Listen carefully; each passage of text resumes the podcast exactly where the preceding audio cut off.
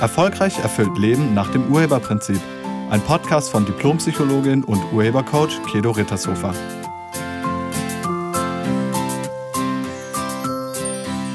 Hallo, herzlich willkommen und schön, dass du da bist. In diesem Podcast sprechen wir über Kontrolle.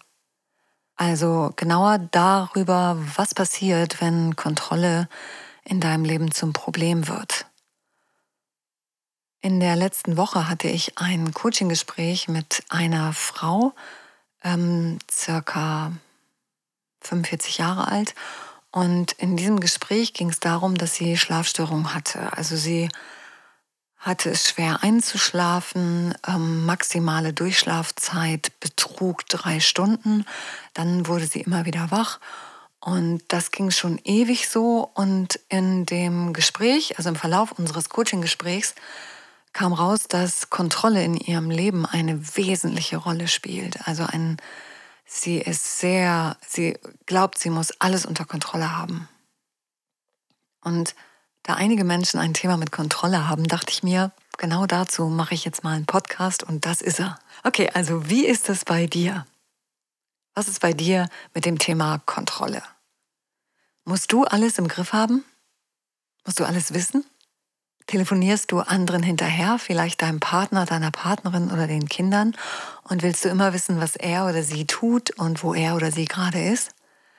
Hast du vielleicht auch immer noch die Kollegen und Kolleginnen im Blick und vermutest, dass sie irgendwas falsch machen könnten oder dass sie irgendwas vergessen oder nicht so korrekt arbeiten? Oder vermutest du überall Fehler oder sogar Gefahren?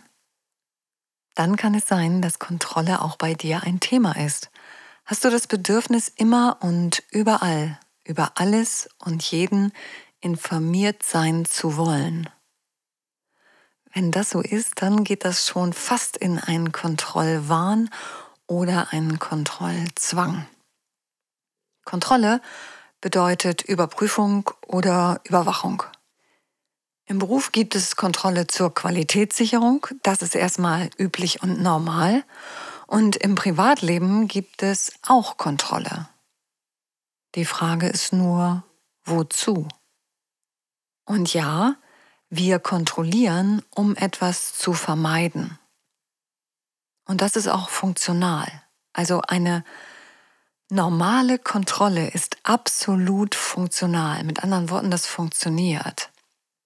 Wenn man beispielsweise vorm Verlassen der Wohnung nochmal schaut, ob alle Elektrogeräte ausgeschaltet sind, Türen und Fenster verschlossen sind, das ist absolut funktional. Oder bevor man abends ins Bett geht, nochmal kurz zu überprüfen, ob die Haustür auch abgeschlossen ist.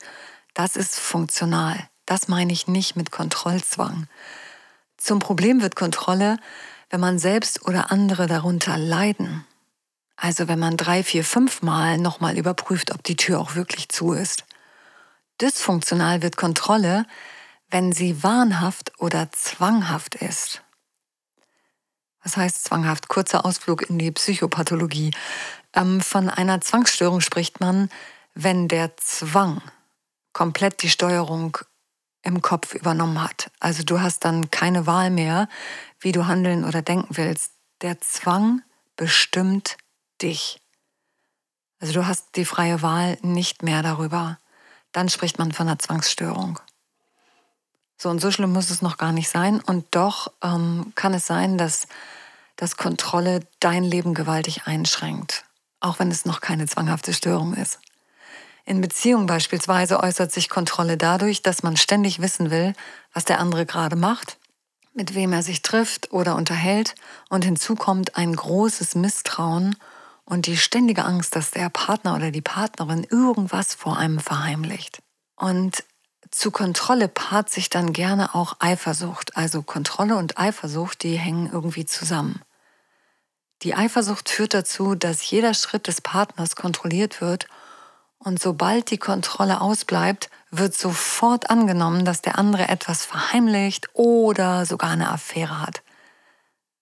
Das kann dann so weit gehen, dass das Handy kontrolliert wird, die E-Mails kontrolliert werden, ähm, natürlich heimlich, und die Taschen werden durchsucht.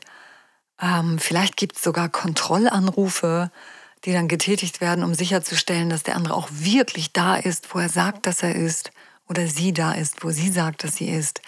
Der Partner, die Partnerin wird zum Überwachungsobjekt. Und an so einer Konstellation zerbrechen Beziehungen innerhalb kürzester Zeit. Und ich lade dich ein, dir dazu nochmal den Podcast mit der Nummer 35 anzuhören. Da geht es um Eifersucht. Also falls Eifersucht in deinem Leben eine Rolle spielt, hör dir den Podcast mit der Nummer 35 nochmal an. Auch im Berufsleben ist Kontrolle ähm, verbreitet und zeigt sich meist dadurch, dass die Aufgaben der Kollegen und ähm, Kolleginnen kontrolliert werden. Der Chef oder irgendein kontrollsüchtiger Kollege muss immer über alles informiert sein. Es kann sogar so sein, dass alles über den Tisch des Chefs laufen muss. Sowas gibt's. Also ich hatte mal ein Business Coaching in einer Firma, wo genau das der Fall war. Also es lief jede Mail, alle mögliche, alles lief über den Tisch vom Chef. Und daran erkennt man, dass ähm, diese Führungskraft unter Kontrollzwang leidet, beziehungsweise dass da etwas wirkt, was eben dann diese extreme Kontrolle auslöst. Und was da wirkt, das kann man übrigens auflösen, aber dazu gleich. Manchmal ist es dann so, wenn der Betroffene ähm, nicht informiert wird oder wenn irgendwas schief geht, dann neigt er zu Wutausbrüchen. Und gerade wenn der Chef oder die Chefin extrem kontrolliert, kann das die Mitarbeiter zu ganz großen also kann das für die Mitarbeiter zu ganz großen Problemen werden. Das erschwert die Zusammenarbeit ungemein und das trübt das Betriebsklima, weil Misstrauen ähm, an der Tagesordnung ist. Und solchen Vorgesetzten fällt es wirklich schwer, Entscheidungen zu delegieren oder Verantwortung zu übertragen. Die Mitarbeiter haben kaum mehr Freiräume und das Betriebsklima, wie gesagt, ist geprägt von Angst und Misstrauen.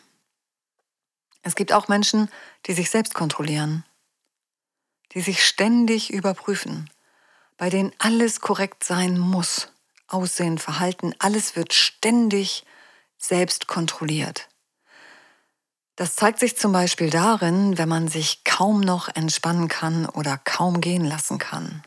Immer korrekt sein. Die Emotion hinter der Kontrolle ist Angst. Und die Absicht hinter der Kontrolle ist Schutz. Also Kontrolle soll dich beschützen. Und du neigst nur zu Kontrolle, wenn du Angst hast. Übrigens. Jetzt ist die Frage, was kann man tun, wenn man seinen Kontrollzwang loswerden will? Also wie gibt man die Kontrolle auf? Wie geht das? Zunächst mal ist es wichtig, dir klar zu machen, dass du sehr wenig kontrollieren kannst. Also du kannst weniger kontrollieren, als du denkst. Die Erkenntnis ist das Erste. Aber diese Erkenntnis macht es auch nicht unbedingt einfacher, oder? Denn genau das ist es ja, womit du deine eigene Angst anfeuerst. Also ist es noch wichtiger, zunächst mal diese Angst aufzulösen. Und Angst auflösen das geht nur, indem man hinschaut, also indem man der Angst ins Auge schaut. Mit der Frage, wovor habe ich eigentlich Angst? Und das Schöne an der Angst ist, die Angst ist ein Scheinriese. Das bedeutet, die sieht erstmal von weitem riesengroß aus, also die Gefahr scheint riesig. Und wenn man genauer hinguckt, dann ist die gar nicht mehr so groß. Die wird immer kleiner. Das ist gemeint mit Scheinriese. Also genau hinschauen. Was konkret befürchtest du? Was konkret ist deine Angst? Wovor soll die Kontrolle dich beschützen? Und dann kannst du erkennen, dass sich unter der Angst ein Misstrauen verbirgt. Und das ist dann das Zweite. Dann gilt es, dieses Misstrauen in Vertrauen umzuwandeln. Und auch das geht nur, wenn man ganz genau hinschaut. Nicht einfach denken, ja, jetzt vertraue ich mal. Das funktioniert nie. Sondern wirklich genau hinschauen. Also was denkst du über XY, also wen auch immer, sodass du ihm oder ihr misstraust? Wenn du beispielsweise deinem Partner misstraust, was unterstellst du ihm? Also was unterstellst du ihm dann ganz genau? Was denkst du über ihn? Oder was vermutest du, was befürchtest du, was er macht? Oder wenn du deiner Partnerin misstraust, was unterstellst du ihr dann? Wenn du deinem Sohn oder deiner Tochter misstraust, was konkret unterstellst du ihnen? Wenn du deinen Kunden, deinen Kollegen, den Mitarbeitenden, den Chefs misstraust, was unterstellst du ihnen dann? Oder noch allgemeiner, wenn du Menschen misstraust, was denkst du dann über sie? Was unterstellst du ihnen damit? Was glaubst du, tun die mit dir oder was machen die? Was tun die dir an? Im schlimmsten Fall. Da gilt es hinzugucken. Weil das ist eine Überzeugung, in der du lebst. Und diese Überzeugung führt zu Misstrauen. Also das ist dann die Folge daraus. Und genau diese Überzeugung musst du wandeln, sonst kommst du da nicht raus. Also wenn du denkst, ähm, Frauen sind hinterhältig oder betrügerisch unterwegs, warum auch immer du das denkst, diese Überzeugung die steuert dein Verhalten des Misstrauens, dein Verhalten der Kontrolle.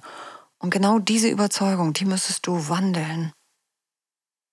Mit dem Satz, ähm, ich vertraue jetzt einfach und ich gebe die Kontrolle auf, wird das nichts. Erst die Überzeugung wandeln und dann neue Erfahrungen machen. Die Frau, mit der ich das Coaching-Gespräch hatte, lebte in der Angst, dass etwas passieren könnte. Also sie hatte ständig irgendwie den Gedanken von Gefahr. Das Ganze lief nicht bewusst, äh, nicht klar bewusst, ähm, weil sie ja mittlerweile auch schon Mitte, Ende 40 war und das gar nicht mehr so konkret hatte. Und bei ihrem Leben war das schon ganz, ganz lange so. Sie kann sich kaum daran erinnern, irgendeine Nacht mal durchgeschlafen zu haben. Und als wir das näher untersucht haben, kam raus, dass sie als Kind ein Erdbeben miterlebt hatte. Die Schlussfolgerung aus diesem Ereignis war ursächlich für die Kontrolle, also ihre Schlussfolgerung aus dem Ereignis Erdbeben. Das war die Ursache für ihren jetzigen Kontrollwahn oder für ihre jetzigen Schlafstörungen. Weil in der Familie wurde damals ganz oft gesagt, wir hätten alle sterben können, wir hätten alle dabei draufgehen können. So, und dieser Satz, wir hätten alle sterben können, der ist ziemlich ungünstig. Und ihre Schlussfolgerung daraus war, wenn ich gut aufpasse, passiert mir nichts. Also Kontrolle beschützt mich vorm Tod. Ja, und das ist ein Irrtum. Auch der Satz, wir hätten alle sterben können, stimmt einfach nicht, weil es haben ja alle überlebt. Also ich hätte sterben können, was ist denn das für ein Satz? Du hast doch überlebt. Du hast sogar ein Erdbeben überlebt. Und genau das habe ich ihr dann gesagt. Weißt du, sag doch einfach, wow, wir, wir, unsere ganze Familie hat sogar ein Erdbeben überlebt. Wir haben alle überlebt. Das ist ein Ausdruck von machtvoll sein. Wenn du dir dauernd erzählst, ich hätte sterben können, dann machst du dir selbst Angst. Dann wirst du misstrauisch und dann musst du kontrollieren.